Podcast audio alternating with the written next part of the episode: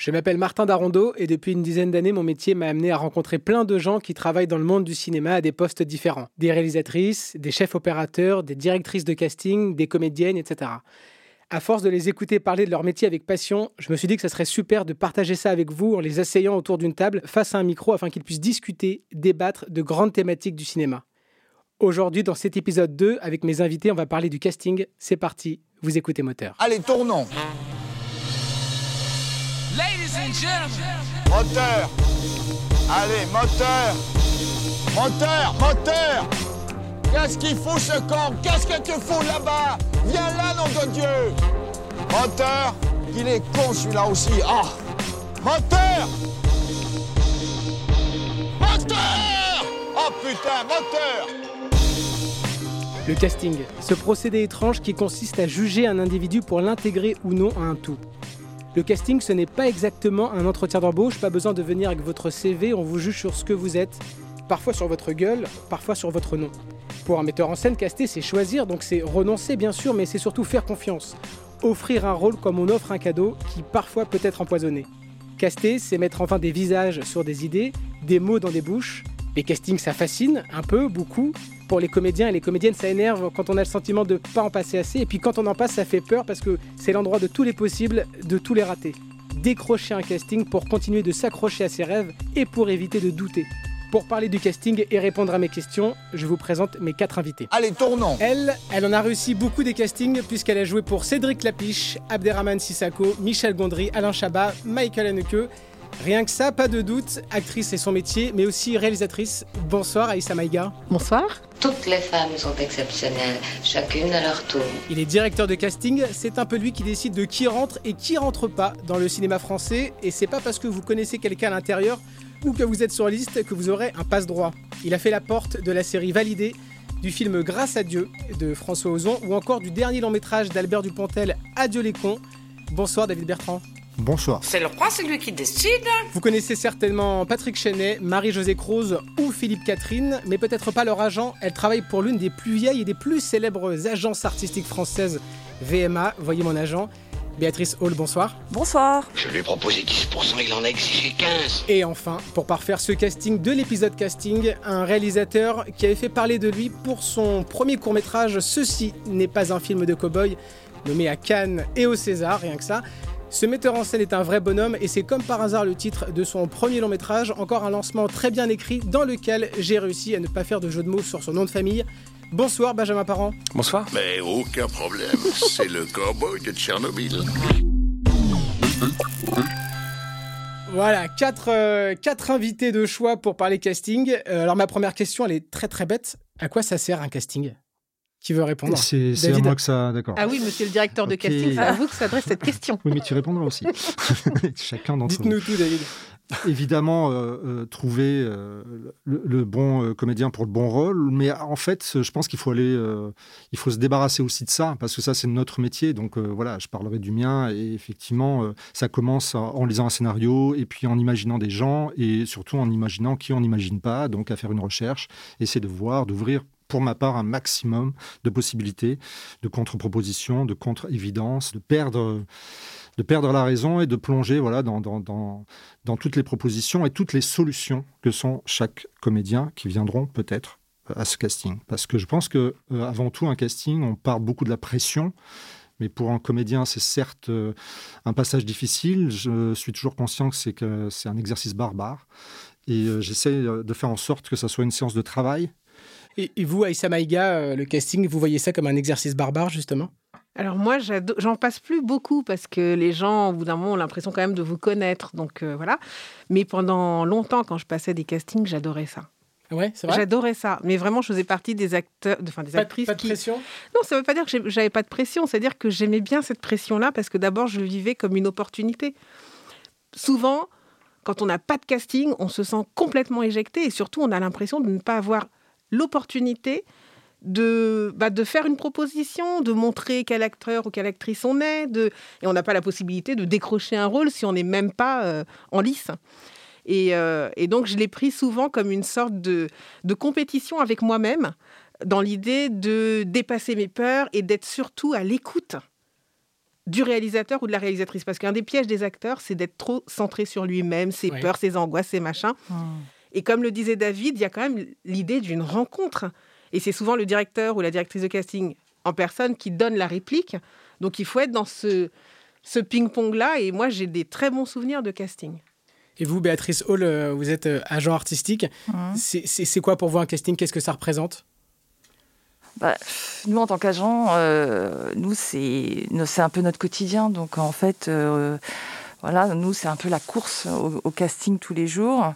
Euh, on sollicite tous les directeurs de casting. On essaye de. Voilà, on, est, on est une plateforme. Notre société est une plateforme et on est. euh, voilà, on, on, on- essaye d'avoir le plus d'informations possible euh, pour, pour essayer de décrocher des castings pour nos acteurs. Donc, c'est la base même de notre métier. Il y a John Frankenheimer, le réalisateur américain, qui disait Le casting, c'est 65% de la direction d'acteur. Vous, Benjamin Parent, vous êtes réalisateur. Vous êtes d'accord avec ça? Euh, alors ça dépend en fait. euh, pour moi, le casting, c'est trouver le bon comédien, mais surtout c'est trouver le personnage en fait. C'est-à-dire que euh, moi, en fait, j'aime bien qu'un comédien me, propose finalement quelque chose auquel je n'avais pas pensé en fait. Voilà, parce qu'en fait, quand, on écrit, enfin moi j'écris, la plupart du temps j'écris, j'écris les films que je tourne. Et en fait, c'est juste, euh, oui, c'est le personnage, il est là, mais, moi j'aime bien que le, comédien apporte quelque chose en fait. Euh, donc, euh, ouais, donc c'est ça. En fait, moi, ce que j'aime, c'est être surpris et, et découvrir. Et ça arrive souvent, justement, que des, que des comédiens ou des comédiennes proposent quelque chose, vous y attendiez pas, et, et vous changez du coup un peu le, Ouais. le personnage? En fait, moi, ça m'arrive surtout euh, quand je travaille avec des adolescents. Ouais. Parce que, euh, euh, alors peut-être qu'on n'est pas d'accord avec ce que je vais dire, mais, mais en France, on n'a pas forcément la culture euh, de, de l'enfant acteur comme on peut l'avoir aux États-Unis. Donc en fait, c'est difficile. De, on peut trouver des comédiens qui ont 14 ans qui sont très forts, mais il n'y en a pas tant que ça. Ou en tout cas, euh, euh, on peut trouver des personnalités. Ouais. Et donc parfois, il faut un petit peu s'adapter euh, et, et, euh, adapter l'écriture pour euh, pouvoir mieux coller à ce comédien ou cette comédienne. Il y a aussi des surprises sur, sur mon, mon film. J'ai casté Nils Hautenin-Girard. On rappelle votre premier film, ça s'appelle Un vrai Ah, bonhomme, Un vrai bonhomme. avec plusieurs ados. Alors plusieurs ados, c'est Qui sont les rôles principaux voilà, qui ont Ouais. essentiellement 16 ou 17 ans. Et en fait, Nils l'avait vu dans un film de Michael, euh, Michael Bourg, où c'était son premier rôle dans Simon et Théodore. Et j'avais dit, ah, je, veux, vo- je veux le voir, je le trouve intéressant. Et il est arrivé, il avait, et le personnage était à la base écrit comme une espèce de geek. C'est un truc très cliché, euh, avec un peu de ventre, euh, des lunettes, euh, etc.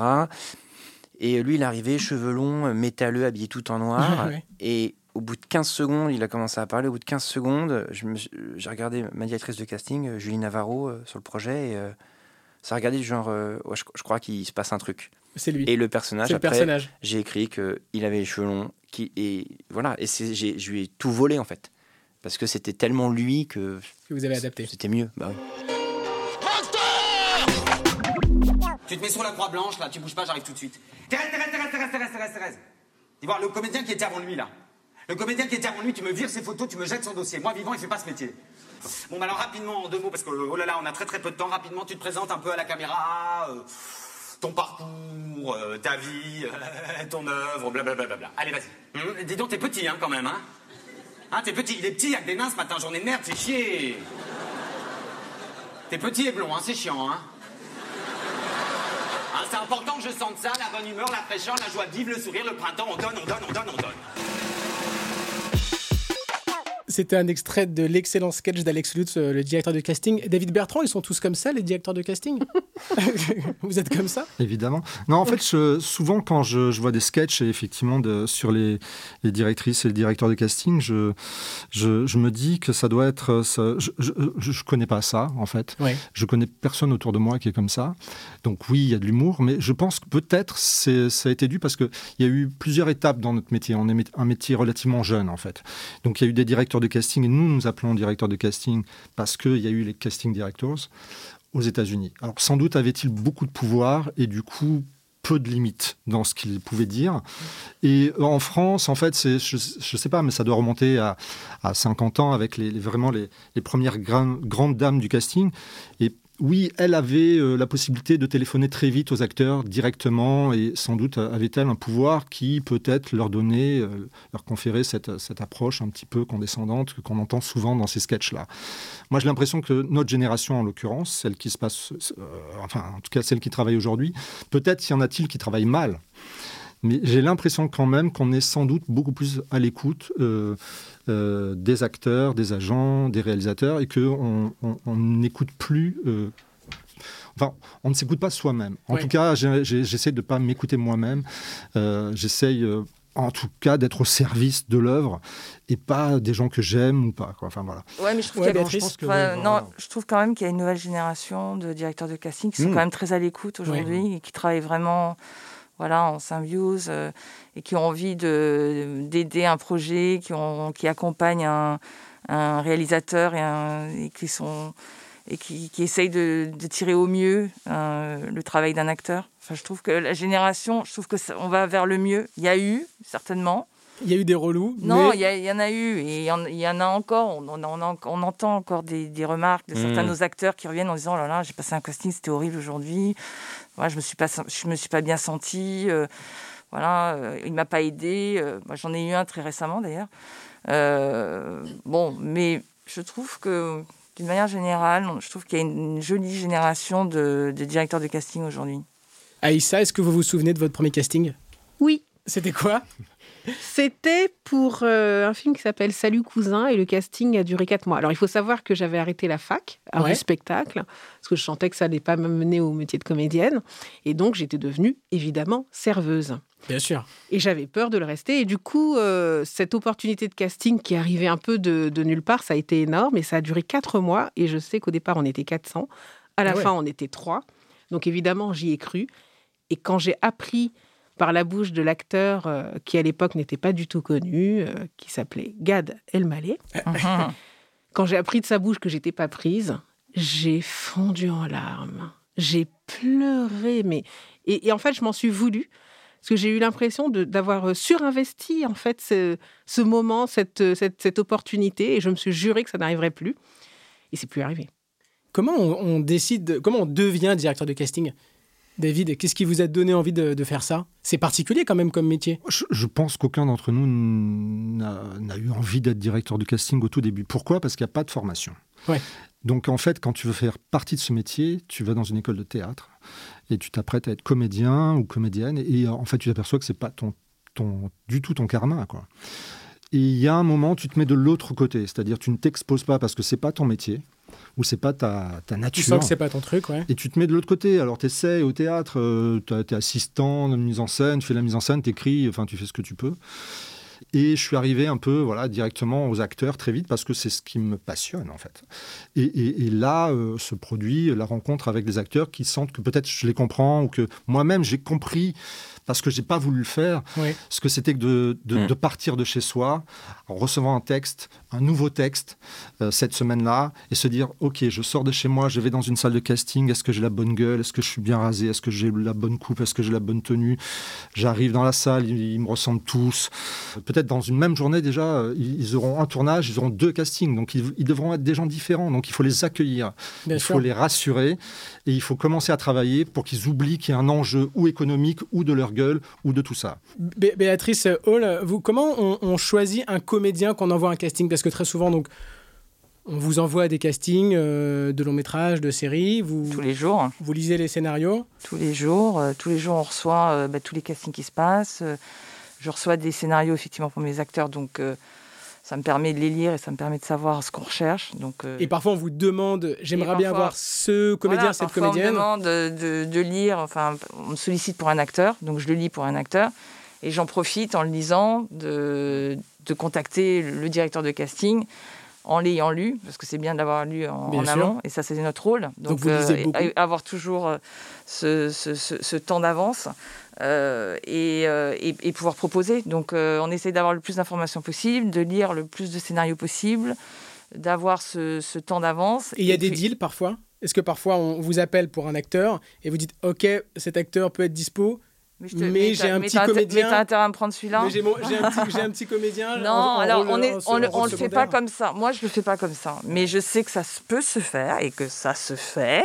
Mais moi, je le fais pas comme ça. On peut le faire plus subtilement. On peut le faire aussi gentiment. On n'est pas obligé de le non, faire. non, euh, c'est pas avec- 10% forcément. Non, on peut le faire, mais on peut, on essaye, hein, on essaye. Évidemment, c'est normal. Ça fait partie du jeu aussi. Aïssa, euh, quand vous préparez un casting, alors vous, vous en passez moins, mais quand vous en passiez plus, euh, vous aviez des, trucs, vous étiez stressé, vous étiez superstitieuse, il y avait des, des trucs. Je sais pas, je l'ai vécu de plein de manières différentes selon euh, mon âge, là où j'en étais dans le métier, etc. Aujourd'hui, quand je passe des castings, c'est plutôt pour des films qui se font à l'étranger. Et là aussi, je le prends vraiment comme une opportunité. euh, et euh, bon, moi, je suis hyper sti- superstitieuse quand je joue. D'un seul coup, je crois à des myri- myriades de petits signes.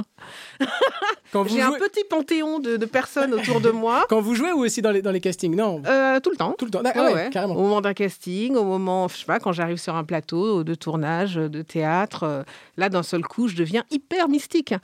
Euh, mais ça, c'est normalement, c'est ma tambouille, j'en parle jamais. Bien sûr.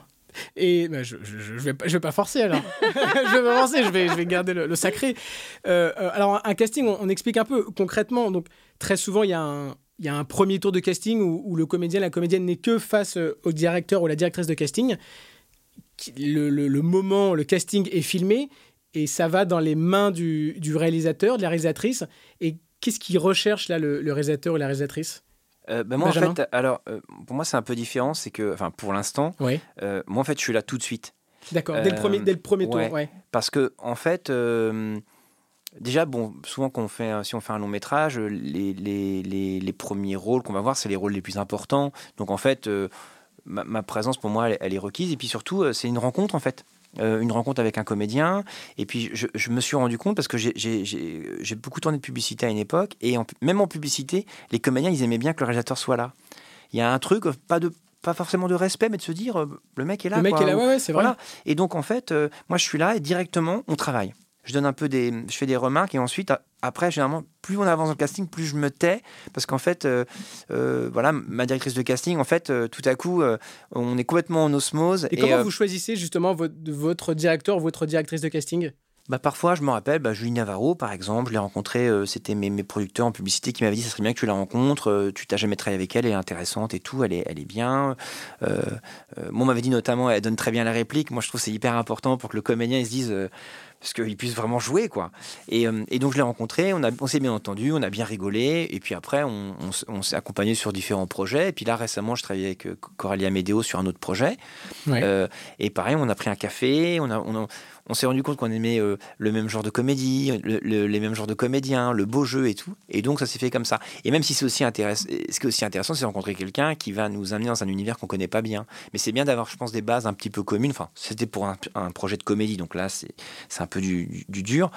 Euh, Il faut avoir le même, le même film en tête, il faut avoir les mêmes, oui, mêmes oui, personnages mais en tête. même si moi j'adore travailler avec des gens qui vont être dans la contradiction, euh, moi je dis souvent que j'aime bien travailler avec des gens qui veulent pas travailler avec moi. Ouais, Euh, parce fait, donc c'est ouais, c'est vraiment taré. Parce que ça vous C'est amène. un que- peu chelou quand Ouais, c'est un peu chelou. Oui, mais en c'est- fait, mais c'est une manière de dire en fait juste qu'en fait des les, les- le truc c'est que voilà mes collaborateurs, ça, c'est- donc on va dire ma directrice de casting à ce stade-là et ensuite euh, chef opérateur, euh, assistant, euh, script. euh, pour moi c'est euh, on est quatre cerveaux en fait. Euh, donc je sais que vraiment euh, quand, euh, quand je suis en casting si euh, je, je- vraiment l'avis de ma directrice de casting c'est juste mais c'est le truc le plus important en fait. Ouais.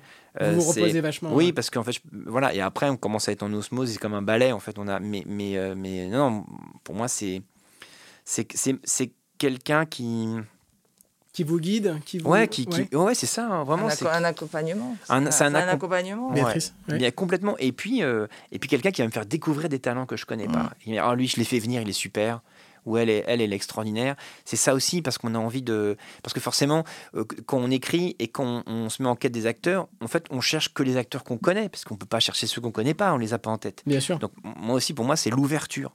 Sortir des sentiers battus, être, être surpris, être surpris en casting, pour aussi bien qu'on est directeur ou, que, ou réalisateur, c'est quand même une, une grande expérience. Quoi. Bien sûr. Bah, euh, Brian Cranston, que vous connaissez certainement. euh, Bien sûr, très bien, Brian. Peut-être pas personnellement, mais en tout cas, vous avez certainement vu Breaking Bad.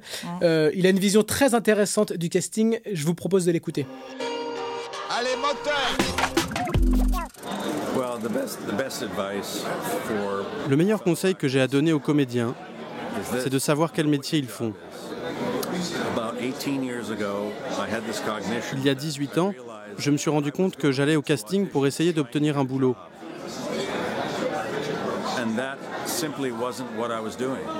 Et ce n'est pas ce que j'étais censé faire. Un acteur est censé créer un personnage intéressant et convaincant au service du texte que tu présentes dans le lieu de l'audition. Et ensuite, tu t'en vas. Et c'est tout. Tout le reste est hors de contrôle. Donc n'y pense même pas. Ne te focalise pas là-dessus. Tu n'y es pas allé pour avoir un boulot. Tu y es allé pour présenter ce que tu fais. Tu joues et c'est tout. Et tu t'en vas. Il y a du pouvoir là-dedans, de la confiance en soi. À partir du moment où j'ai adopté cette philosophie, je n'ai jamais regardé en arrière et ma vie n'a jamais été aussi occupée.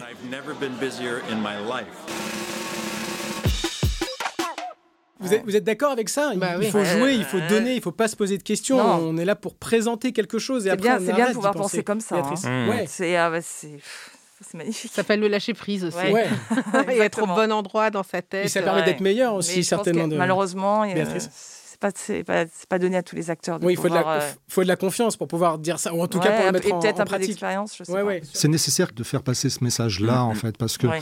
euh, c'est vrai qu'ils on- ils ne peuvent pas savoir s'ils ont été bons, si euh, ils ont été mauvais, si euh, ça, ça ne dépend pas d'eux tout à fait. Ça ne dépend pas de nous tout à fait. Ça, ça dépend d'une rencontre, d'un alignement d'étoiles, de- de- d'un cheminement, alors qu'il commence effectivement dès la consultation, puisqu'il y a aussi, euh, pour revenir à ce que, ce que tu disais, Benjamin, c'est un- on commence à travailler avec un réalisateur, nous, en, le consultant, en essayant de scruter ce qu'il a dans le cerveau, euh, mais jusqu'à euh, quelle est sa famille, qui, euh, quel type d'homme, de femme il aime, ou quel, voilà, Euh, pour essayer de, de comprendre graphiquement, parce qu'on fait de l'image, pour essayer de comprendre aussi dans l'émotion comment ils ressentent les choses. Il faut les, leur présenter des essais qu'on a fait avant pour voir comment ils réagissent, des photos pour voir comment ils aiment, ils n'aiment pas, comment ils réagissent même, euh, voilà, euh, aux affects, à tout, pour qu'on puisse cadrer et resserrer et après diriger. Parce David, que là, on devient demander, euh, directeur de casting. La- la- la- ma question suivante, vous y avez un peu répondu déjà. Euh, pour un comédien, une comédienne, comment on sait si un casting s'est bien passé? Voilà.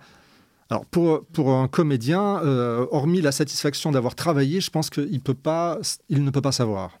Nous, on peut avoir une idée et on peut se tromper.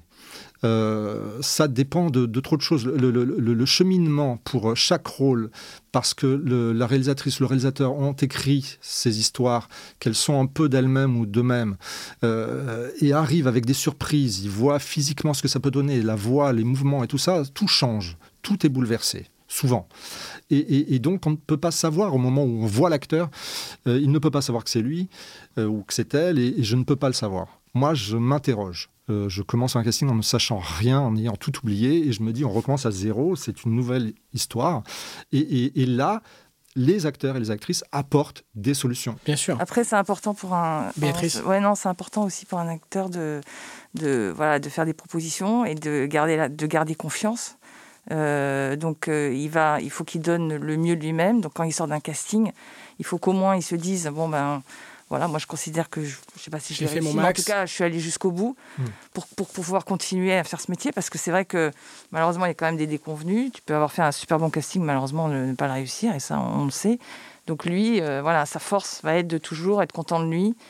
Et nous, en tant qu'agents, voilà, on suit nos, nos acteurs et on, on les encourage, mais eux-mêmes doivent toujours trouver cette euh, directive de voilà, se donner à fond, être content d'eux et se lâcher prise dont tu parlais, Aïssa. Et... Ce qui est pas facile, c'est que tu. euh, Benjamin. moi, moi, j'essaie de, de- Si quelqu'un a vraiment été bien, j'essaie de lui faire. Je sais, je sais de lui. Je peux lui dire en fait. Ouais. Je peux faire. Ouais, c'est bien, c'est bien. Comme ça, avec un regard un peu genre. euh, Mais je, mais je fais attention à pas m'enflammer. À pas parce donner que- des signaux. Parce que euh, je sais pas qui ouais. je vois juste après en fait. Bien sûr. Parce que ce qui se passe, c'est notamment la première personne qu'on voit dans la journée, pour le même rôle, on va avoir, admettons, 10 personnes.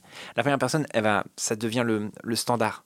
Ça, ça pose. Votre maître ça pose- étalon, quoi. Et voilà. Ouais. Et ensuite, boum, ah, au-dessus, boum, ah, en dessous. Et, et tac, tac, tac, tac, tac. Et, et, et, et c'est un peu technique, hein, ce que je dis, mais, mais, mais c'est- naturel, c'est comme ça. Et du coup, vaut mieux en tant que comédien ou comédienne passer dans les premiers ou dans les derniers? Je, sais- je saurais pas dire. Euh, Moi, je, je suis pas dans les, dans les trucs et tout. Mais je sais que le- je travaillais sur un, sur un casting et, euh, sur un projet où j'étais avec quelqu'un d'autre qui, lui, euh, n'avait pas l'expérience du casting. Et je me rappelle, on voit une première personne, il fait Putain, mais il est bien, lui. Il est vachement bien. Je fais Non, non, du, euh, du calme. Attends un peu. Calme-toi, il y en a 25 Voilà, derrière. Calme-toi, il y en a d'autres derrière et tout.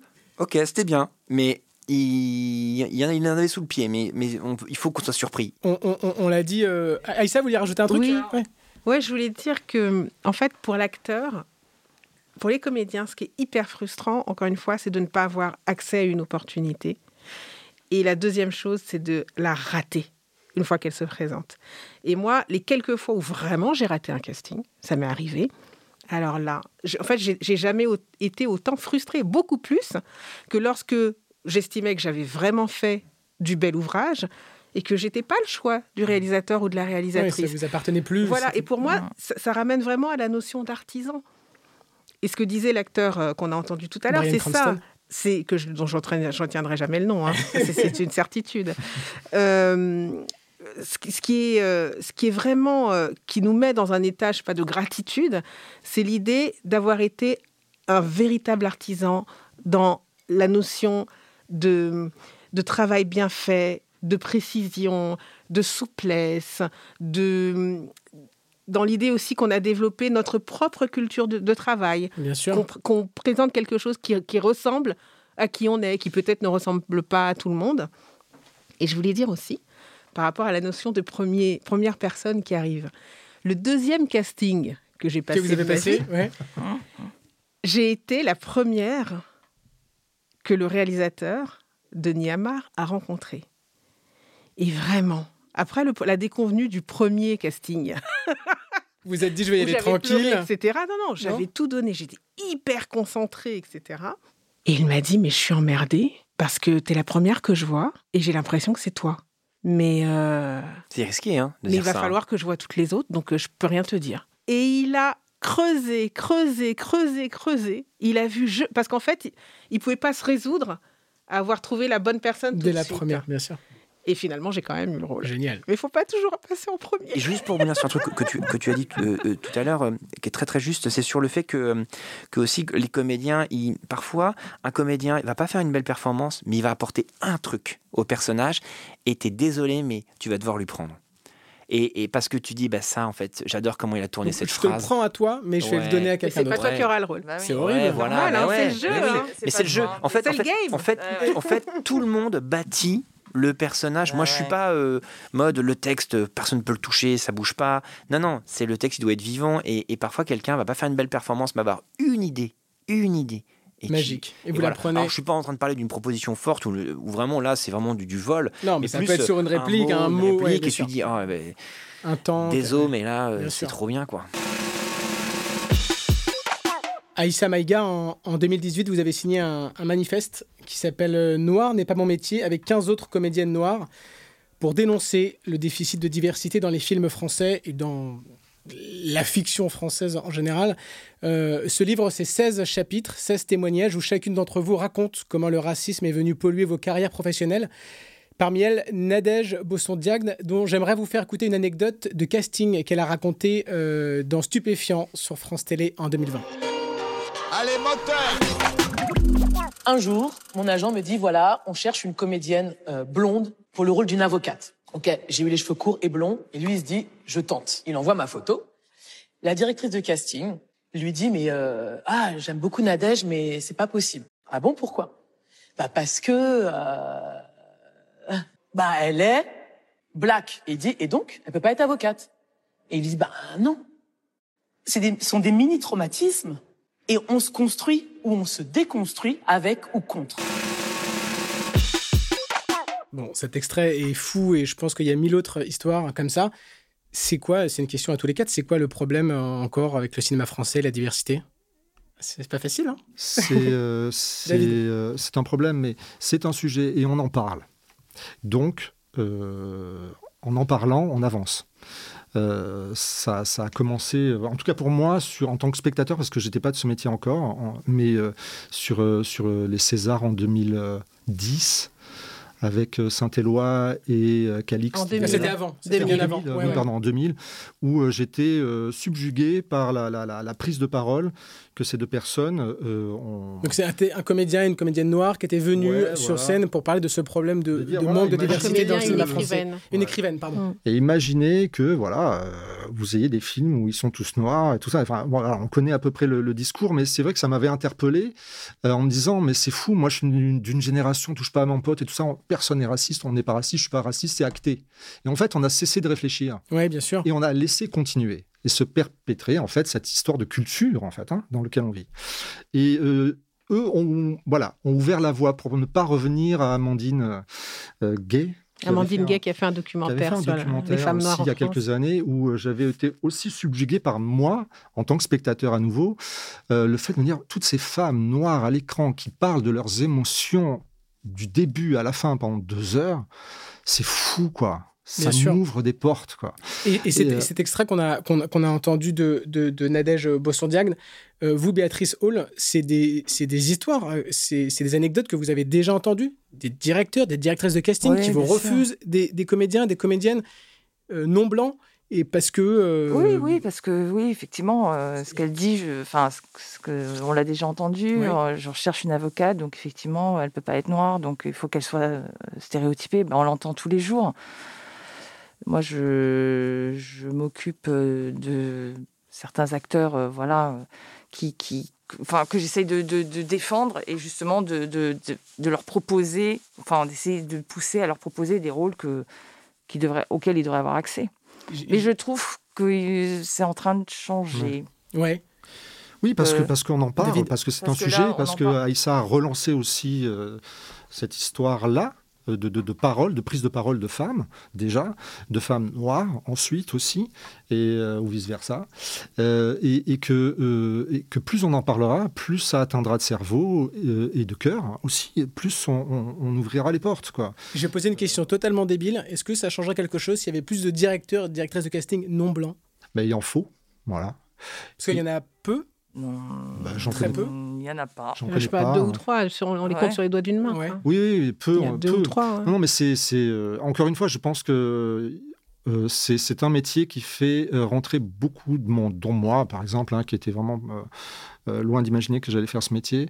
Et, et il faut manifestement toujours y penser. Moi, je sais que ça, ça, dans mon métier, alors là, pour le casting, ça devient, je suis alors, je soutiens totalement, euh, euh, totalement euh, le, combat. En tout cas, pas le combat. Je ne sais pas si c'est un combat. Tu appellerais ça comment et ça, ça dépend des jours. Mais ouais, ouais, parce que des fois, c'est pas facile. Mais ça va de croisade à. en tout cas, je suis, je, suis, je suis totalement à fond sur Diaspora Act, comme le mouvement 50-50. Bon, il est, c'est très difficile en fait d'avoir des chiffres de la représentation des non-blancs à l'écran parce que les statistiques ethniques sont, sont interdites en France. Cependant, il y a un baromètre de la diversité qui a été instauré par le CSA en 2007 et qui donne quand même quelques indications. Alors, c'est pas euh, seulement sur le cinéma, mais c'est sur ce qui se passe à la télévision et notamment dans les fictions françaises. En 2019, seulement 13% des rôles étaient tenus par des non-blancs et alors ça c'est marrant, on tombe à 11% si on retire France O. France O qui n'existe plus, mmh. donc, donc on est à 11%. Sachant que 30% de la population française est considérée comme non blanche aujourd'hui. Mmh. Alors, ces chiffres, ils, évoluent, je crois, un tout petit peu dans le bon sens. Il y a encore un énorme chemin à faire, mais est-ce que les, choses, Béatrice, vous le disiez un petit peu tout à l'heure, évoluent un petit peu? Je vais parler de, de, de, de, l'actualité. Euh, Lupin, est-ce qu'une série comme Lupin, euh, ça peut marquer, ça peut ancrer dans la tête des, des, des, des diffuseurs, des, producteurs, des financeurs, que bah oui, des, non-blancs euh, peuvent tenir des rôles des, rôles de titre Oui, parce qu'en plus, euh, je pense que voilà, le fait que ça soit Omar, c'est on a choisi Omar Sy avant tout. Enfin, je veux dire, euh, c'est pas parce que c'est quelqu'un de couleur. Enfin, je veux dire, on a, on a oublié tout ça. J'ai l'impression que dans ce sens-là, on a, ça, ça, on, a avancé. Enfin, j'ai l'impression que toute la nouvelle génération, elle le regarde, euh, elle le regarde autrement, mais peut-être que Enfin, ça, c'est mon avis. En fait, en fait, je pense qu'il y a une ambiguïté. C'est que, c'est que, en même temps, quand on a appris, sans que les gens euh, sachent de quoi il s'agissait, parce qu'il ne joue pas Arsène Lupin, en plus. Hein, euh, non, bien sûr. Il y a eu un tollé. Arsène Lupin, voilà, tout comme euh, on évoque James Bond pourrait être éventuellement interprété par un acteur noir Donc en fait, à la fois on avance et Une en actrice noire. Une actrice, une actrice C'est noire. même pas James Bond, c'est le matricule 007. On, on avait Ouais. évoqué Idris Elba aussi à un moment Ouais. donné. Moi, je suis pour.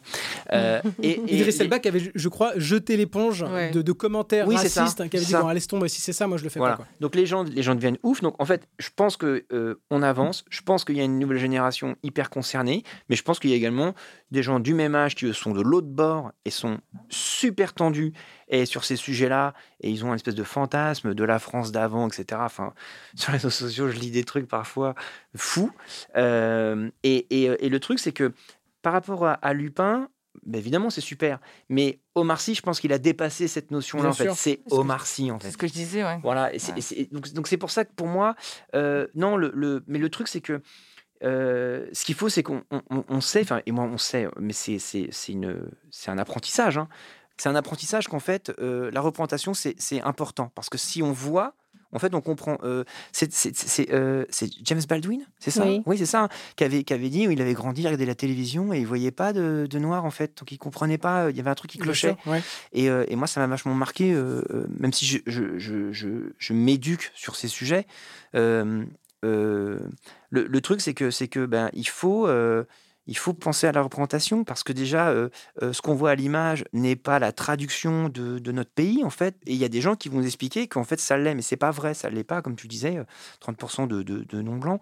Euh, et voilà, mais, mais, mais le truc, c'est que moi aussi, je suis génération, euh, touche pas à mon pote et tout, mais je me rends compte, en fait, tout en me disant, ouais, je suis progressiste et tout. Mais non, mais j'ai des réflexes, en fait, euh, euh, d'homme blanc euh, de 45 ans, en fait.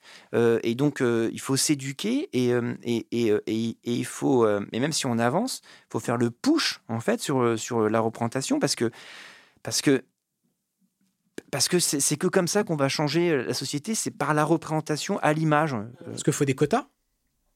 Bah, je pense qu'il faut avoir euh, le courage de se poser la question et de dépassionner le débat. Parce que quand on dit le mot quota, Hmm. Mm. quand on dit les mots statistiques ethniques, c'est comme si on sortait des épouvantails et on court le risque d'être euh, traité de séparatiste, d'être perçu comme quelqu'un qui, qui pourrait briser l'unité de la nation, comme si la nation française était véritablement une. Non, c'est une nation disparate, avec une histoire euh, riche, multiple, qui s'est créée dans l'Hexagone, mais aussi hors de l'Hexagone. La France est l'un des pays, euh, peut-être le pays européen, qui a le plus de territoire dans les Outre-mer, jusque euh, de l'autre côté, de, enfin, dans le, dans le Pacifique. Donc, Bien sûr. Euh, cette euh, dichotomie euh, à la française, elle va pas se résoudre naturellement. Moi, je fais partie d'une génération à laquelle on demandait d'être patient.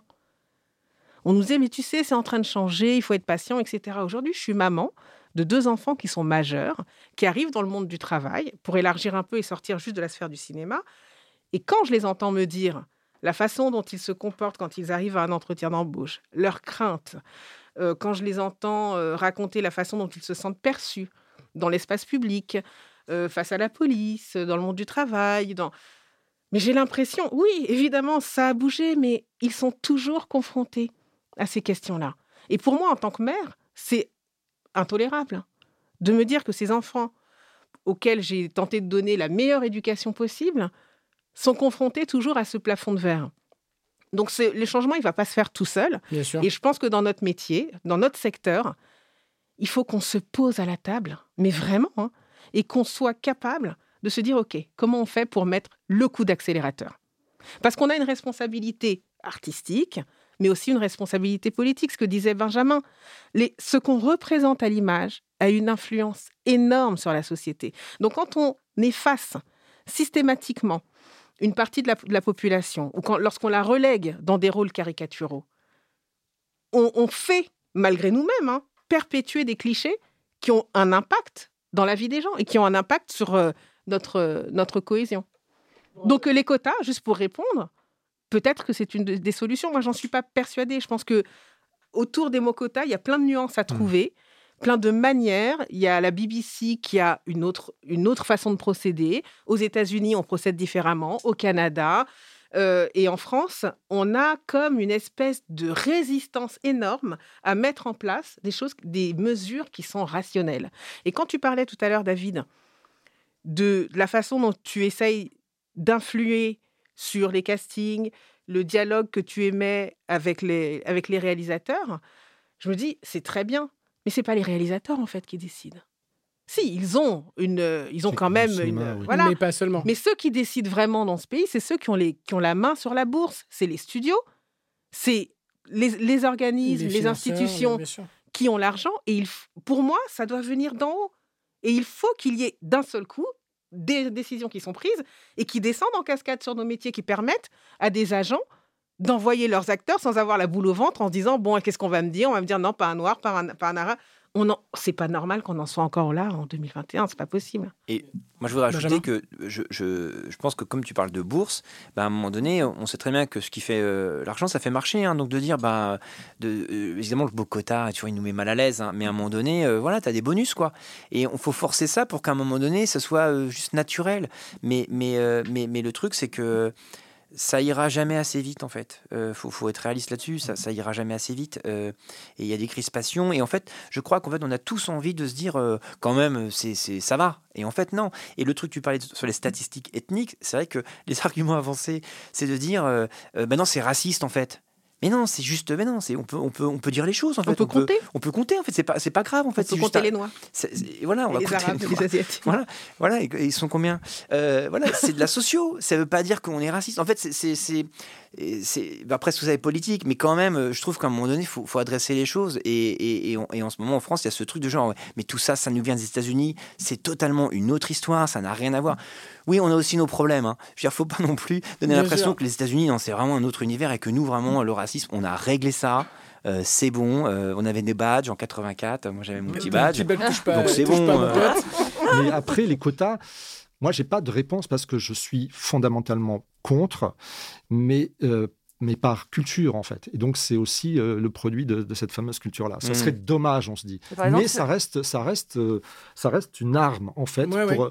à mettre sur, sur les tempes des, des, des- des gens qui décident au bout d'un moment, parce qu'il faut avancer, parce qu'on ne peut plus, sinon, on va créer on va créer, et il- elle existe déjà, cette séparation-là entre, entre des générations qui vont pas se comprendre du tout. en France heureusement pour certains acteurs d'ailleurs qu'il y a eu les plateformes parce que sinon le, le, le, le- les cou- le couloir de possibilités était tellement étroit qu'on en serait encore à là où on en était il y a 20 ans si le marché à l'international n'était pas devenu aussi très très local très localisé et euh, c'est pas un hasard si euh, c'est une plateforme comme Netflix qui arrive à créer quelque chose comme Lupin Bien sûr. Exactement. c'est- et, et donc la France, elle est forcée. Enfin là, franchement, en- entre le niveau éthique, économique, euh, le niveau artistique, on est obligé. C'est, il en va même de notre survie et on a la chance d'être dans un pays hyper métissé qui peut prétendre à l'international aussi grâce à ce métissage. Je pense que ce, là où on doit relayer, et c'est à un niveau alors peut-être plus artisanal, et, sur des structures de décision effectivement qui, que, vous avez entamées aussi avec 50-50 et, et votre, votre collectif aussi et d'autres, c'est que sur des petits films, moi ça me paraît super important, pas des héros qui ne représentent, enfin qui ont des émotions certes, mais sur des films qui n'ont l'air de rien en fait, mais qui peuvent parler à tout le monde, où il n'y a pas de héros, mais de gens qui ressentent les choses. De voir apparaître un couple noir ou un couple de, de, de- jeunes issus de quelle que soit l'immigration ou pas, et de se dire que euh, euh, ils ont droit à partager cette émotion et qu'elle est universelle et que ça ne soit plus un problème, ça c'est notre travail. On peut pas, ça c'est compliqué à, à faire sur des quotas. C'est un travail aussi de prise de conscience, d'en parler, de le, de le partager, mais c'est aussi sur les petits films et on en a beaucoup. En France, on a la chance d'avoir une diversité de films, de types, de tons et de flots. Et il faut effectivement agir là parce que c'est en voyant sur des, films pas efficaces, mais où on laisse le temps de vivre, on laisse le temps d'interroger le monde, euh, que là, il faut mettre effectivement des acteurs de toute la diversité. Alors, sans, transition, je reviens deux secondes euh, au, livre, au manifeste Noir n'est pas mon métier. Euh, dans ce manifeste, il y a Fermine Richard et Khadija Touré qui parlent du casting sauvage. Euh, qui est, on explique un peu ce que c'est le, casting sauvage, c'est aller chercher euh, euh, quelqu'un dans la rue qui n'est pas forcément comédien, comédienne, pour lui dire, toi, toi, je, je veux te caster, je veux te rencontrer. On sait que Romain Duris a été euh, trouvé comme ça pour le Casté très sauvagement. Casté Sauvagement. très sauvagement à la sortie des, des Beaux-Arts, je crois. Euh, il, était en, il Ouais. était en art plastique et, et Clapiche l'a pris. euh. D'ailleurs, il y a son casting qui est sur Internet, vous pouvez aller le voir, c'est assez rigolo. Il a, il a des dreads, il est un peu nonchalant, voire très nonchalant. C'est une bonne idée, ça, le casting sauvage euh, Non, on parle de génération en fait, parce que comme, euh, comme disait Benjamin, en fait, quand tu castes des, des, des- des jeunes, en fait, c'est à nous de les faire connaître, de les repérer, de les faire monter un petit peu, et, et que ça va passer par là. Et il y a une génération qui attend, qui a du talent, qui a, qui a- qui a- qui a tout ce qu'il faut, et il faut que le cinéma s'adapte à son parler, à son flow, à son, sa manière de, de- vivre les Et choses. c'est une manière de s'adapter, justement. Euh, c'est une manière de s'adapter, c'est-à-dire? Bah, en allant chercher, en allant chercher comme ça des, des, des gens qui sont pas forcément comédiens. Ouais, ouais, non, c'est- apporter ce qui existe dans, le, dans, dans- dans notre monde, en fait, dans notre rue, dans, dans le truc. Alors, il faut que ça soit des, réalisateurs aussi, qui viennent de là, surtout, qui, et qui, qui, qui, qui- qui savent comment parler des choses. Mais moi, je sais que, enfin, j'en- fais du casting sauvage, j'en fais de moins en moins, et j'ai des, voilà, des... A même des directeurs, des directrices de casting, c'est même leur spécialité. Oui, c'est oui, que Elsa Pharaon, ouais. c'est. Ils vont euh, être traînés à la sortie des euh, écoles. qui sont sur, euh, qui sont sur des euh, sur des, des- des- d'une cible oui adolescente enfant parce qu'on n'a pas ça en agence et les agents récupèrent ces, ces acteurs. Après ils feront-ils une carrière ou pas on ne sait pas. Mais en tout cas c'est à nous d'alimenter ce, ce, ce- ce circuit de visages nouveaux de paroles nouvelles de styles de, de, de beauté nouvelle aussi tu vois de, Bien de, sûr.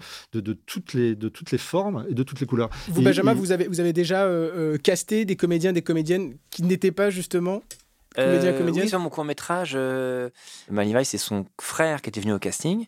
Mhm. Et, c'est, et on l'a dit, on va le tester. Et euh, Leïla, c'était Emma se reconnaît qui l'a vu dans la rue. Et qui a dit, oh, j'aime bien, elle a une belle personnalité, etc. Et moi, en fait, c'est vrai que j'ai trouvé ça cool. Mais moi, je suis pas forcément à l'aise en, en- en casting sauvage parce que, euh, parce que je pense que je suis dans le contrôle. Et que forcément, d'avoir quelqu'un qui va pas être technique et tout, ça peut me faire flipper. Mais on peut avoir des surprises. Et en tout cas, c'est un voyage. Et c'est ça qui est, qui est intéressant. Euh, mais, euh, mais, euh, mais moi, j'avoue que j'aime bien faire croire au truc hyper naturel, alors qu'en fait, tout est fabriqué. Bien sûr. Par contre, ce que je trouve intéressant, justement, avec, avec, en allant prendre des gens alors, qui veulent être pas, ou pas être, être acteurs, mais en tout cas qui sont assez authentiques, c'est que justement, c'est de. Moi, quand j'écris des dialogues, souvent, je réécris. Euh, à leur contact parce que je prétends pas euh, savoir les faire parler euh, j'ai pas le même âge quoi j'ai pas la même génération donc de toute façon c'est toujours euh, c'est toujours enrichissant euh, euh, parce que ça va vite en fait moi je suis pas du genre à aller aborder quelqu'un dans la rue je suis trop timide en fait mais j'aime bien travailler avec des gens qui vont le faire Ouais, ouais, moi j'aime beaucoup. Enfin, je pense que c'est c'est c'est- c'est, euh, nécessaire en fait. Il faut que De faut mixer, de brasser en même de temps la euh, réalité des professionnels. et- ouais. Ouais, non, mais même ce- ce- cette idée que on, on peut pas être déconnecté de ce qui se passe. Il faut aller sur le site et puis voir. On est on est sur un cinéma alors qui, qui vient alors de la nouvelle vague, certes et tout ça, avec un phrasé particulier. Il faut des comédiens solides pour certains films et tout, mais il faut aussi des comédiens pas solides. Mais c'est un peu les boules quand même pour un, pour un vulnérables. comédien, une comédienne euh, qui a fait des- une école de théâtre et qui se dit euh, Ah, putain, dans le nouveau film de je sais pas qui, euh, c'est Ouais, que mais des ça- gens mais c'est un métier très, in- c'est un métier très injuste, hein, on a- Ouais, malheureusement. On a cette chance d'avoir une pluralité de, styles de films. On, on en produit beaucoup à un niveau industriel, avec des films aussi qui ont la chance d'exister euh, comme ça, en, en proposant une vision de la réalité ultra réelle. Moi, je vois Sherazade, personne ne peut le jouer à leur place, euh, Mhm. ces gamins. Ce qu'ils Ouais. font est fantastique. Et le travail qu'ils ont fait pour adhérer au réalisateur, c'est sûrement quelque chose qui auquel ils n'auraient pas adhéré sans, sans entrer dans ce film. Ils ont rencontré d'autres personnes, sans doute, qui, qui- voilà, qui, qui n'auraient jamais rencontré.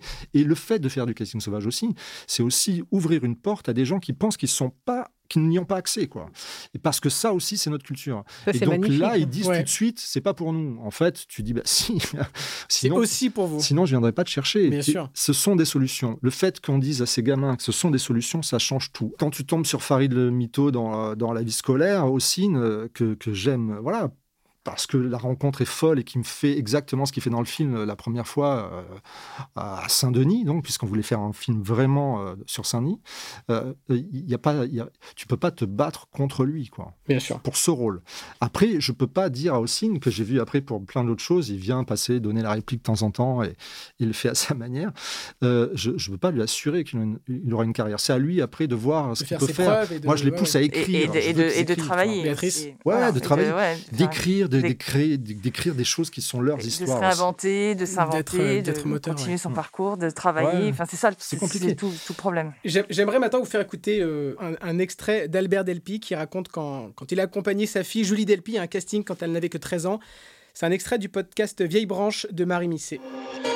Allez, moteur Je l'ai amené voir le réalisateur, elle avait été choisie, donc euh, elle avait lu le scénar, euh, qui n'était pas... Enfin bon, c'était la première fois qu'elle faisait un film. Et puis, euh, donc, euh, je l'emmène, et puis je l'attends en bas, j'ai dit, je t'attends, je vais pas te déranger avec le réalisateur, tout ça. Je la vois revenir en colère, sans, sans le, le scénario. Et j'ai dit, mais qu'est-ce qui s'est passé? Ben, J'étais chez lui, le réalisateur, il m'a demandé de me mettre entièrement nu chez lui. Elle lui a dit, mais moi je fais pas ce genre de truc. Et lui a foutu le, truc à la figure. Et il lui a dit, mademoiselle, vous ne ferez jamais de cinéma si vous voulez pas vous déshabiller. À une gamine de 14 ans. Donc c'est une anecdote, euh, une vieille anecdote, parce que Delpy n'a plus 14 ans. Mais euh, ça arrive encore, ça? Des histoires comme ça, aujourd'hui?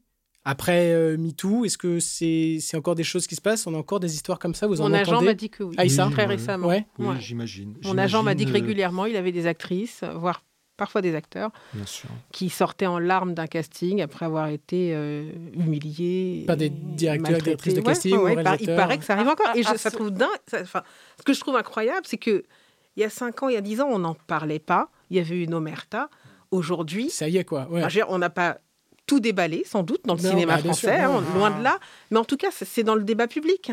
Hmm. Je me dis, mais qui sont ces gens qui se sentent vraiment au-dessus de tout, dans une impunité totale, et qui ont l'impression, enfin, enfin, je peux même pas finir cette phrase tellement je. Hmm, Est-ce que, la, permettre. est-ce que la solution à tout ça, euh, est-ce que la solution à tout ça, c'est la self-tape? C'est-à-dire de se filmer euh, chez soi, euh, sans personne, tranquillement, avec ses parents, vous savez, Non, sa au contraire. Alors là, je- je- là, J'explique juste qu'est-ce que c'est la, hein. self-tape. euh, Donc la self-tape, ça se fait beaucoup en ce moment avec, avec le, le Covid. C'est en gros, on demande aux comédiens, aux comédiennes de se filmer chez eux, on leur envoie le texte. Et donc vous devez vous-même vous mettre en scène et envoyer votre bande, vos images au directeur, à la directrice de casting, euh, et qui jugera sur pièce. Ce qui, peut, être une bonne chose, je trouve, pour, pour les acteurs, parce que certains n'ont pas accès au casting, et justement, on pousse certains directeurs de casting en disant Allez, essaye de le voir quand même, en plus, il te fait une etc. Ça peut lui laisser l'opportunité qu'il te montre son travail. Donc, euh, je trouve que voilà, depuis euh, bah, la- toute la période de confinement où il y a eu effectivement plein de self-tape, ça a laissé la liberté ou la, la possibilité à, à pas mal d'acteurs Mhm. de pouvoir, euh, de pouvoir s'exprimer.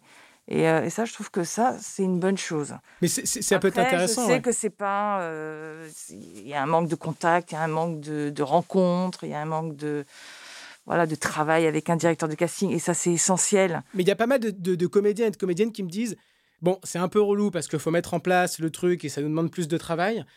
Mais au moins, on a le temps de la refaire. On peut. Tu peux la faire 72 Ouais, fois si c'est tu ça. veux. Non, mais tu peux la faire, t'as moins de pression. Tu choisis ta prise. Tu choisis ta prise. Non, mais Exactement, plus, Benjamin. euh, euh, non, mais moi, là, j'ai travaillé avec des self-tape il n'y a pas longtemps, et c'est vrai que ça me saoulait un peu, mais parce qu'en termes de budget, on pouvait voir que euh, quelques personnes en physique et des gens en self-tape. Et en fait, pour moi, euh, en, en premier tour, c'est très bien. Euh, non, puis après, il faut, faut, faut se rassurer. Euh, moi, quand je vois que, genre, Benedict Cumberbatch a fait une self-tape pour faire Smog dans euh, Le Hobbit, je suis comme ça, bon, bah, tu peux la faire, quoi. Bien sûr. Aïssa, vous Hein. en avez déjà fait, vous, des self-tapes? Moi, j'en fais pas mal pour l'étranger, justement. Ouais. Mhm. C'est comme ça que j'avais décroché le rôle pour le film de Chiwetel et Geoffrey. Classe. Donc vous les faites en Euh, anglais? Ah oui, dans, le premier tour était en anglais. Ça allait encore. Ouais. Et le second tour était en chichewa. Euh, comment vous dire? Donc plus compliqué. Voilà. Et, euh, et enfin, j'ai trouvé ça super parce qu'avant, j'aurais été obligée d'aller à Londres. Enfin, ça aurait été toute une logistique à mettre en place. Euh, financièrement, ça m'aurait coûté. Enfin, voilà. Bien sûr. Et il m'est arrivé aussi de passer des castings par Skype, mais là en live. Ah ouais, ça c'est dur. Ça, c'est pas évident. hein. Et là, t'as intérêt à être bien dans tes baskets. Faut avoir une bonne connexion, faut Ça, pas être à la campagne. Pas, Ouais. pas évident. Mais j'ai, Pas évident. finalement, c'est- ça allait, c'était sympa quand même. Je vais vous faire écouter un extrait. euh, alors, c'est un peu l'ancêtre de la self-tape. C'est une vidéo de présentation d'Audrey Tautou quand elle était vraiment euh, toute jeune. Écoutez la créativité. Moteur Moteur Chrono, c'est parti, une minute, pas une de plus, pas une de moins. En même temps, une de moins, ce serait bien difficile, ce serait même impossible, parce qu'une minute moins une minute, ça ferait plus une minute. Ça ferait que je serais pas là à raconter Totou, T-A-U, T-O-U avec un T comme Totou. Ça ferait que ça m'arrangerait de pas être là à raconter Totou, du Tototou avec un T comme Totou, parce que Totou en une minute, c'est. C'est comme un mille pattes qui aurait plus ses mille pattes. Ce serait plus un mille pattes. Est-ce qu'un mille pattes a vraiment ses mille pattes Ça, faudrait compter pour voir. En même temps, compter les mille pattes du mille pattes, c'est vachement long. hein. Ça prend plus d'une minute, on n'aurait pas eu le temps. Non. Une minute pour raconter Totou du tout tout avec un thé comme Totou, c'est. C'est comme un train qu'on rate, qu'on prendra plus jamais. Si tu prends le prochain, ce sera plus la même chose. Celui-là, tu l'as raté, tu le prendras plus jamais. Alors qu'il y avait plein de choses dedans dans ce train que tu viens de rater. Bon, je m'appelle Totou avec un thé comme Totou, j'ai que deux pattes et j'ai pas le temps. Un train à prendre. Cette vidéo Super. est sur. Ouais, c'est bien. hein. C'est super. Cette vidéo, elle est sur YouTube. Je vous invite à aller la voir. euh, C'est c'est- c'est- c'est fantastique. Mais là, tu te dis, euh, bon, bah, je, je veux bien la rencontrer. Ouais, ouais, c'est ça. Et, et vous, David, euh, vous avez déjà eu des self-tapes ultra originales? Oui, oui, oui. Des, des, des, des très- des choses très touchantes, très drôles, très décalées aussi. Mmh.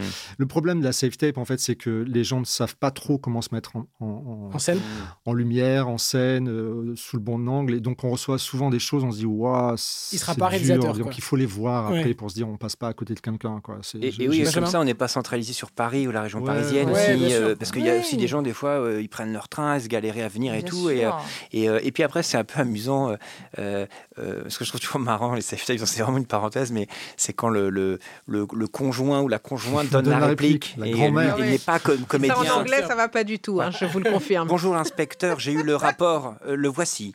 Euh, et voilà. Et moi, je donne la réplique à, à ma compagne quand on, on a fait des safe tapes dans un hôtel à Bali. Euh, et voilà, j'ai le rapport de la gendarmerie. Et moi, j'essaie. Et des fois, je me dis, ouais, je pense que je vais la refaire. Je pense que je peux être mieux. C'est vous qui vous demandez de la refaire alors Ouais, ouais. votre moi, mon rêve, mon rêve, c'est qu'un directeur de casting dise, ouais, je- qui donnait la réplique? Qui est l'homme- Qui est l'homme de l'ombre? J'ai envie de le rencontrer. Le film euh, Ciao Pantin de Claude Berry, je pense que vous l'avez vu en 83, aura marqué les esprits. Alors par euh, le film qui est formidable, je vous invite à le voir, mais aussi par le choix de Coluche pour un rôle dramatique dans lequel on ne l'attendait pas, si bien que c'est devenu une expression française, faire son Ciao Pantin. Autrement dit, pour un comédien, faire un film à contre-emploi. Aïssa, vous êtes déjà arrivé Vous avez fait votre Ciao Pantin Ah, Des- Je suis prise au dépourvu. Ah, vous avez vu ça Non, mais des Euh, films, où- non, mais des bah, films en tout cas, vous êtes senti euh, à contre-emploi, vous avez beaucoup composé. Oui, il y en a eu plein, mais j'ai j'ai eu quand même la sensation d'avoir la chance de naviguer dans plein de cinématographies différentes Ouais. et dès le début. Donc euh, cette gymnastique d'aller euh, du je sais pas de la comédie populaire euh, à un drame social ou à un, je sais pas un, truc int- intimiste etc. Je l'ai toujours vécu dans mon métier et c'est d'ailleurs ce qui m'a aidé à tenir le coup quand parfois j'avais l'impression qu'on me proposait pas une variété de rôles suffisamment élargie. Euh, voilà, donc là j'ai beauté en touche, euh, j'arrive. Euh, Non, répondez c'est si bien. vous voulez. Béatrice, mais- Béatrice, non, vous avez déjà envoyé des, des comédiens, des comédiennes à essaye, contre-emploi hein. Ouais. On essaye, mais c'est tellement rare Ouais, c'est aujourd'hui. Faire son Pantin, tout le monde en rêve. Je pense que tous les acteurs en rêvent. Nous, en tant qu'agents, on rêve de pouvoir le que, que- ça, que ça s'exauce à travers un de nos acteurs. Mais malheureusement, c'est compliqué C'est parce une que vraie prise de risque. Alors Coluche a eu un César pour Ciao Pantin, mais est-ce que c'est c'est une non, vraie mais prise c'est de risque compliqué parce qu'en fait, les- tout le monde essaye de trouver l'acteur. Enfin, aujourd'hui, on est quand même dans un cinéma. On est aussi dans des cinémas très naturalistes, donc on cherche quand même un acteur À qui- coller. euh, à coller à, au rôle, ouais. à ce que euh, recherche. Bien Et c'est compliqué. Ouais. Moi, je, moi, je sais que je, moi, je suis, euh, je suis friand de ça. euh, euh, justement, parfois, euh, parfois, j'aime bien. C'est ouvrir en fait, de se dire, euh, euh, essayons. On ne sait jamais. euh, ouais, je lui dirais de prendre du poids et je vais lui raser le crâne et machin. Et, euh, et, et je trouve ça intéressant de. de euh, moi, par exemple, j'avoue que j'ai une fascination. Enfin, un, un de mes gros chocs, comme ça, il y a une quinzaine d'années, c'était Jim Carrey dans Truman Show et Man on the Moon. Euh, J'avoue que moi, j'adore, j'ai ce fantasme euh, de confier des rôles dramatiques à des gens très très drôles. Euh, parce que je trouve que souvent les gens très très drôles, en fait, ils sont, sinistres, hein. super sinistres. et j'adore. Et c'est ça, c'est ce qui me touche, c'est comment euh, Robin Williams ou des gens. Robin Williams, c'est un très grand comédien. Et, et donc en fait, moi, j'avoue que parfois, j'aime bien aller vers un, un- un comédien qui, qui, qui est teinté, euh, enfin qui, qui a cette couleur de comédie, mais en réalité, euh, qui a un truc sombre. Il faut aller, et on va aller le chercher. Après, c'est du- c'est vraiment beaucoup de travail. Moi, j'avoue que je suis pas dans le truc de manipulation des comédiens et les fracasser et tout ça, parce que c'est il y a des réalisateurs et des réalisatrices qui font ça, hein, qui, qui mettent à terre. Euh, mais je sais que euh, euh, c'était Michel Gondry quand il a chopé euh, Jim Carrey sur Eternal Sunshine. Il sortait, euh, il était en dépression, il sortait d'une rupture, donc il a eu. Il lui a dit bah, parfait, fait. c'est pour toi. Parfait. Go. Et voilà, et, et, euh, il faut, faut se servir aussi de ça. Euh, mais, euh, mais non, c'est intéressant le contre-emploi. hein. Mais il ne faut Alors- pas que ça soit Ouais, un challenge non plus, hein, parce que ça va. Après, on est dans le casting et du coup, ça se voit. Alors du, du, du contre-emploi au, au- à l'er- à l'erreur de casting, euh, il y a parfois qu'un pas. Euh, je sais pas si vous le saviez, mais sur euh, Retour vers le futur, Zemeckis avait commencé le tournage avec un comédien dans le rôle de Marty McFly. Mais non. Ouais, exactement, c'est ça. Si, il y a des- Ils ont tourné- ils y a des images quatre qui semaines, existent. je crois. Il y a des images, je te jure que c'est vrai. Mais Il y a- pauvre, mais c'est horrible. Ah, c'est- sur. YouTube, vous pouvez voir, il y a les images euh, de, de Marty- l'autre Marty McFly euh, qui sont donc sur, sur YouTube. Et en fait, Zemeckis s'est rendu compte que c'était pas le rôle. Et il a Ah. casté ensuite Michael J. Fox. Et ils ont recommencé, ils ont refait les scènes avec Michael J. Fox. D'où ma question Ah, est-ce que vous avez déjà eu, vous avez dé- déjà fait des erreurs de casting, Benjamin? Euh, Là, si c'était le cas, je pourrais pas le dire. Vous pouvez juste dire Oui, bien ah, sûr, oui ou non. récemment, sans- sans euh, donner- je dire, Euh, euh, non, non, mais non, mais ça arrive, ça arrive parfois. On est, on est, on est, on est sur une scène qui va être, qui- où l'acteur se galère. Ça arrive et on est comme ça. Je me suis planté, je me suis planté, je me suis planté. Et voilà. Et en fait, après tout Comment à coup, et, sort et- et, bah, euh, on sait du travail, quoi. Ouais. Euh, après, la, la difficulté dans nos métiers, hein, c'est euh, tout à coup le temps ou des choses comme ça, parce qu'en fait, On se dit, je vais rester en en fait, avec du travail Ouais. et du temps, bon, bah, tout est possible en fait. Et puis, et puis on chope un instant. Puis il y y, a la mise en scène qui fait, qui permet de de- de- d'aider le comédien et le montage. On, on peut tricher certaines choses et tout. hein. Euh, euh, moi, je me rappelle d'ailleurs, euh, Aïssa, tu m'avais déjà, euh, tu m'avais dit une fois un truc qui m'avait marqué. Tu m'avais dit, tu quand tu quand tu fais une scène avec un mauvais comédien, avec un chant contre chant.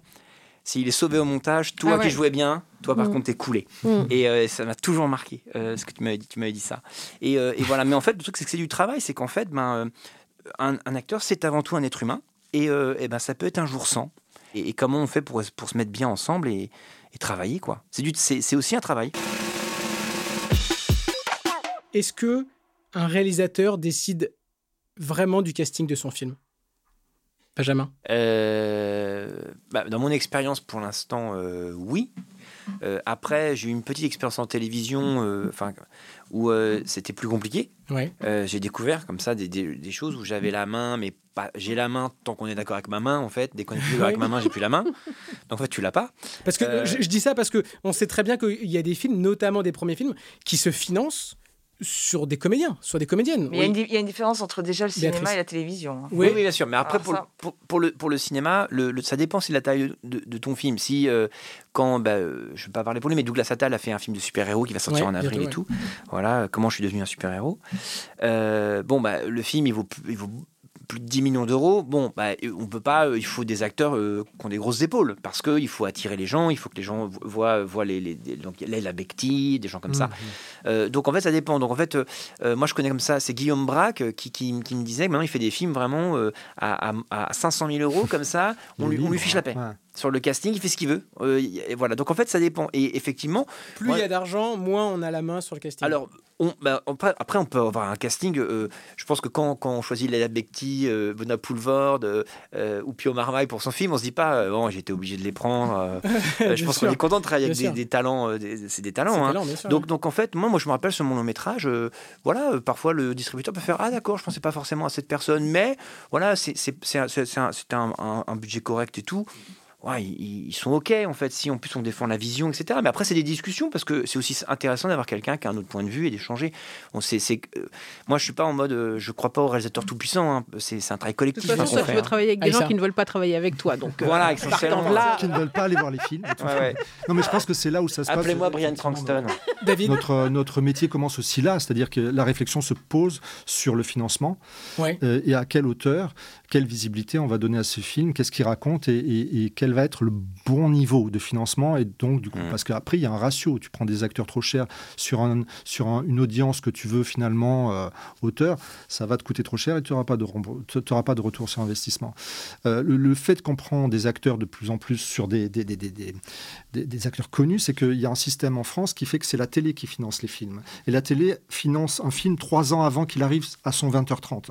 C'est-à-dire que ce film aura été vu en salle, puis euh, sur Canal, puis en DVD, puis en VOD. Puis il faut qu'il y ait assez de public quand même pour qu'il se rembourse avec la publicité sur le 20h30 trois ans après. Donc il mise sur des acteurs où il se dit ils vont pas passer. Lui, dans trois ans, on saura encore qui c'est. Ouais, ça va Ouais, nous ouais. apporter quand même une visibilité et on va pouvoir vendre. euh, Voilà, Et puis après, les acteurs qu'on choisit Béatrice pour les ventes internationales aussi. Donc euh, voilà, pour compléter le casting, euh, voilà, Bien si ça peut nous aider sur une vente internationale. Et qui regarde, voilà. Enfin. Et il y a la réflexion de qui regarde la télévision Ouais. et qui va au cinéma majoritairement. Et c'est souvent des, des spectateurs plus âgés, des seniors et tout. Donc en fait, il y a aussi cette, mentalité qui, Qui peut s'in- parle à qui qui peut euh, s'installer, etc. sûr. Donc après, il y a, il y a- il y a des films qui se font quand même. euh, Il n'y a pas que des acteurs euh, qui plaisent aux, aux seniors. Mais, euh, mais non, non, il y a un système quand même. hein. En France, on a beaucoup de chance, mais quand même, il y a un système où. Euh, c'est pas facile. Hein, de, faut, faut un peu dérouiller quand même certaines choses. hein. Et, et notamment, moi, je dis toujours que je trouve que le, le- le cinéma français, il perd un peu de vue les, spect- les jeunes spectateurs.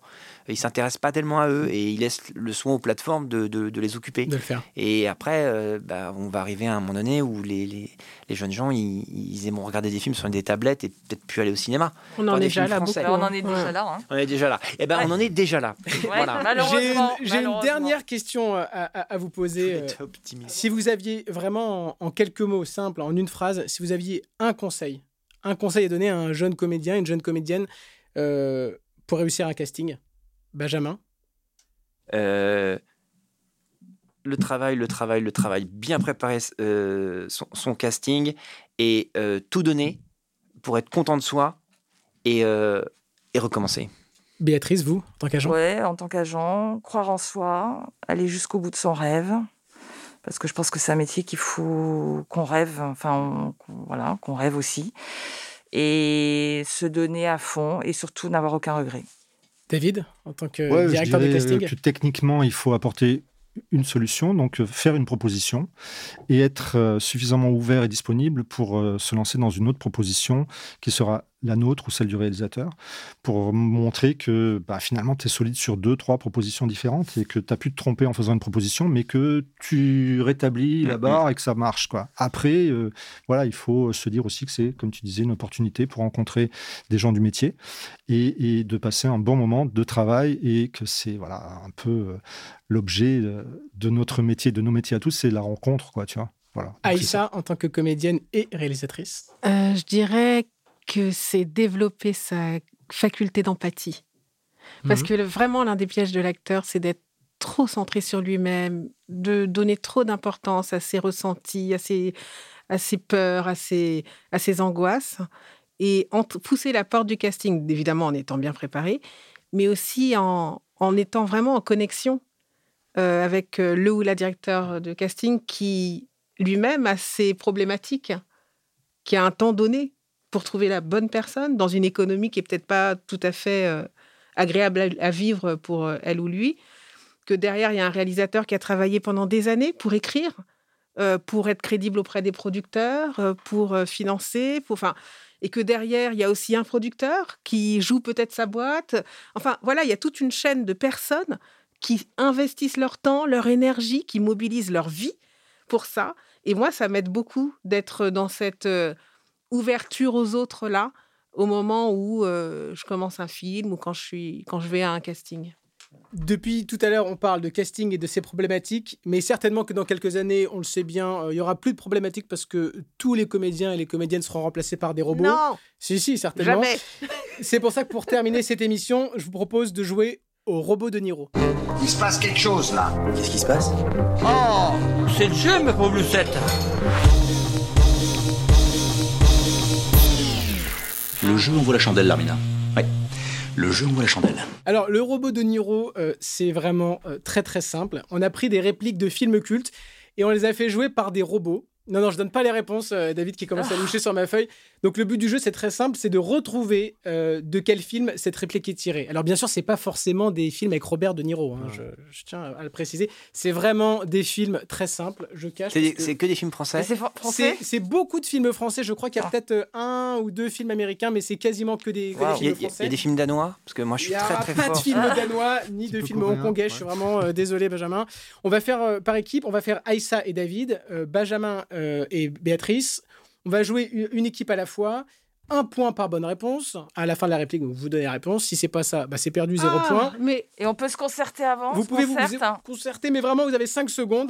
mais attends, attends, attends, ça veut Oui. dire que tu leur poses une question à Je leur pose eux une question à et nous, on peut pas répondre Non, et après, vous, vous avez votre réplique à vous. C'est chacun votre tour. Oh, mais moi je croyais que c'est qu'on jouait le jeu de la rapi- rapidité. Non, mais c'est au que point. si- Imagine, Non. je connais pas la réponse de la question Ah, que tu me bah, poses, mais c'est- que je connais la leur bah, et que je peux rien dire. C'est ballot, Alors de que j'ai passé une bonne soirée, je vais repartir hyper frustrée. Vous repartirez triste, mais c'est le jeu. En cas d'égalité, c'est l'équipe euh, qui a le mieux enfourché le tigre cette année qui gagne.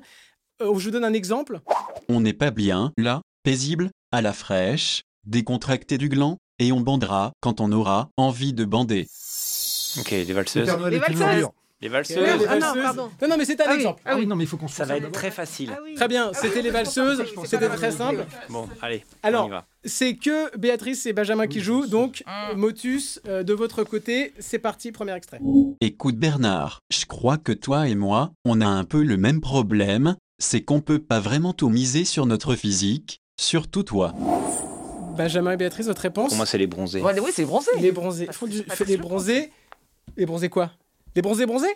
C'est pas les bronzés font du ski, hein, ça. C'est pas les bronzés font du ski? Non, non, c'est les bronzés. c'est Non, c'est les tout bronzés. court. Non, c'est les bronzés tout court. Non. C'était perdu, c'était les bronzés font du ski. Vous étiez trop sûr de vous, Benjamin. Aïssa euh, se régale de cette mauvaise réponse. On va, Je suis vous faites, vous faites la malice. On, pourrait avoir un demi-point. Ah, c'est même. à nous, fais gaffe. Zéro point. Ah. Moi, je joue pas pour l'amour du jeu, je joue David, pour gagner. David et Aïssa. David et Aïssa. Mais moi les dingues, je les soigne, je m'en vais lui faire une ordonnance, et une sévère, je vais lui montrer qui c'est Raoul. Aux quatre coins de Paris qu'on va le retrouver, éparpillé par petits bouts façon puzzle. Moi quand on m'en fait trop, je correctionne plus, je dynamite, je disperse, et je ventile.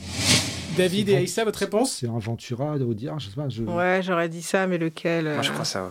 C'est quoi Essayez un n'importe Les lequel. tontons, alors. hein. Les tu- Vous dites quoi? Les tontons flingueurs? Ouais, je sais pas. Bonne réponse, les tontons flingueurs. 1-0 pour David et Aïssa. On continue. Un extrait. Un extrait. C'est pas fini, c'est pas fini. Un extrait pour euh, Benjamin et Béatrice, c'est parti.